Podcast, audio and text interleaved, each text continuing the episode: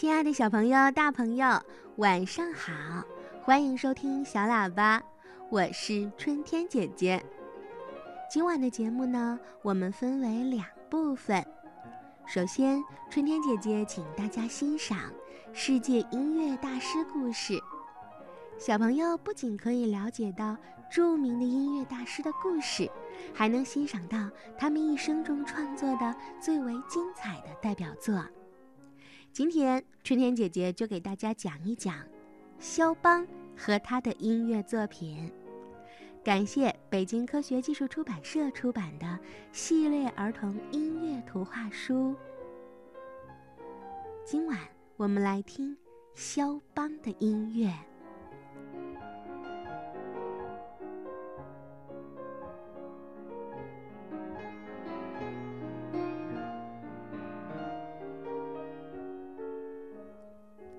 卢德维亚是肖邦的姐姐。她看到肖邦坐在钢琴下面，于是就爬到底下陪着弟弟肖邦。当时肖邦只有两岁，身材特别瘦小。妈妈，不要弹了，弟弟又哭了。卢德维亚今年五岁。她是肖邦的姐姐，她把肖邦抱在怀里，就像抱洋娃娃一样。可是肖邦却阻止姐姐：“弹吧，弹吧，我喜欢听。”于是妈妈又开始弹了。肖邦圆溜溜的眼睛紧紧地盯着在琴键上跳舞的手指。他看得无比激动，手舞足蹈的想要从姐姐的怀抱里挣脱出来，因为他也想弹钢琴。这时，门悄然的开了，爸爸走了进来。他一手拿着长笛，一手拿着小提琴。他们的女儿小伊莎贝拉拉着他的衣服，也跌跌撞撞地跟了进来。爸爸看看肖邦，想：“哦，这孩子好像没有什么能像音乐这样让他激动啦。”于是，爸爸妈妈一起演奏起来。肖邦也手握长笛，试着吹出了声音。不过刚开始的时候，笛子发出的是尖锐刺耳的声响，但过了一会儿，肖邦就可以吹出奇妙的声音啦。渐渐的，长笛已经没有办法满足肖邦的要求，他的注意力转移到了家里那架沉重的黑色钢琴上面。有一天，肖邦的脑海里。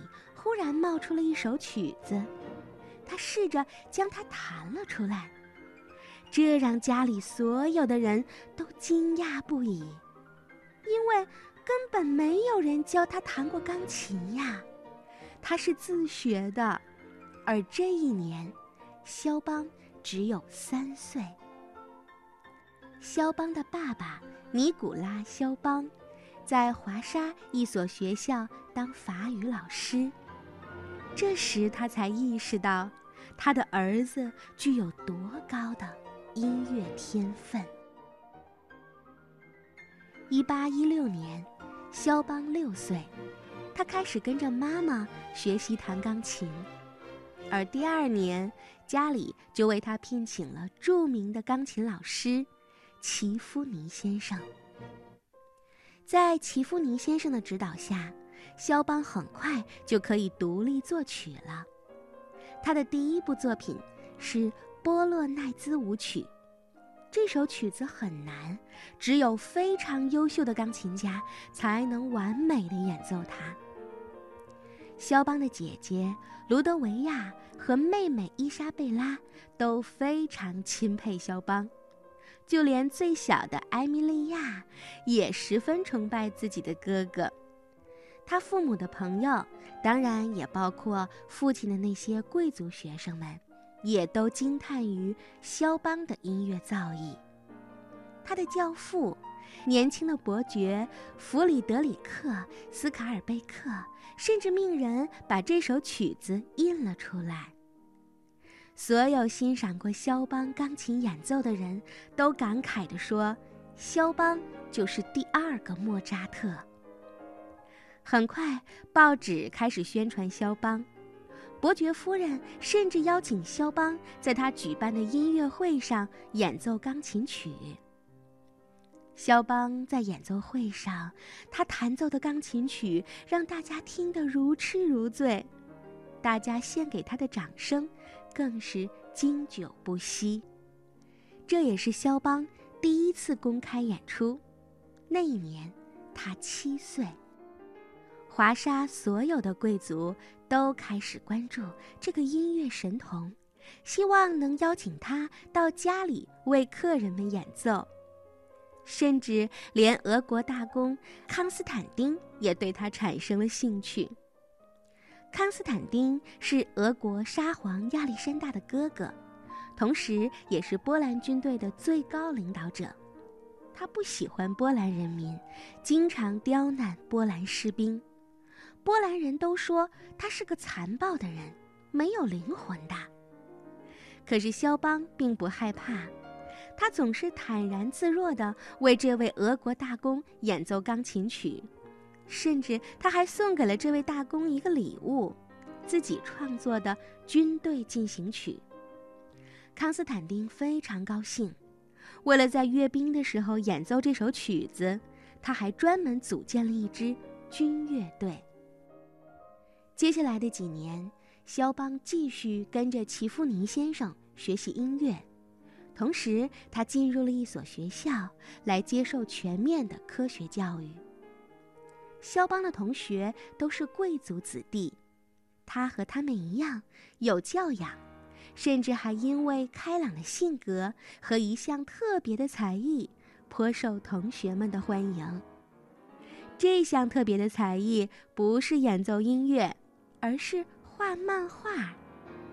肖邦经常在上课的时候偷偷的画老师，有时也画同学。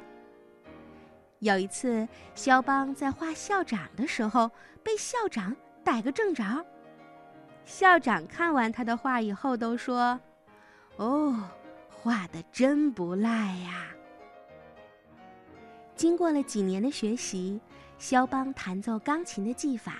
已经出神入化了，几乎没有什么作品是他无法弹奏的，而且呢，他能将作品当中蕴含的所有感情都淋漓尽致地表达出来。十一岁的时候，肖邦创作了一首降 A 大调波罗奈兹舞曲，并将它献给了自己的老师齐夫尼先生，也就是现在我们欣赏到的这首曲子。孩子，你现在需要其他的音乐老师了，我已经没什么能教你啦。这是齐夫尼先生对肖邦说的话。听到老师这么说，肖邦非常的伤心，但是老师安慰他说：“没关系，我们永远是朋友。”之后，肖邦先后师从了三位音乐老师，并度过了他人生当中最轻松惬意的时光。每到八九月份，他就去朋友家度假。虽然他的身体一直非常的虚弱，但是这并不影响他享受快乐。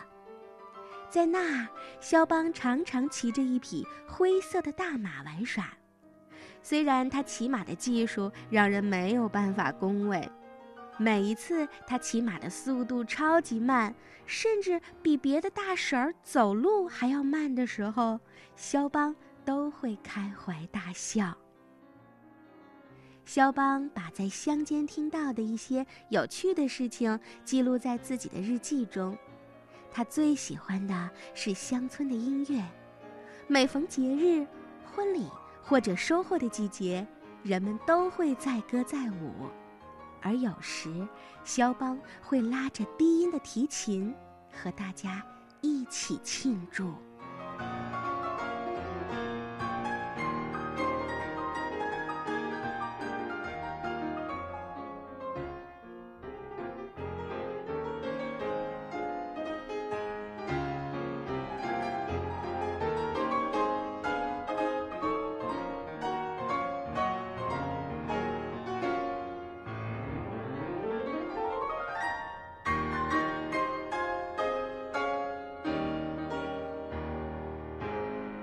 好啦，肖邦的故事我们就先听到这儿了。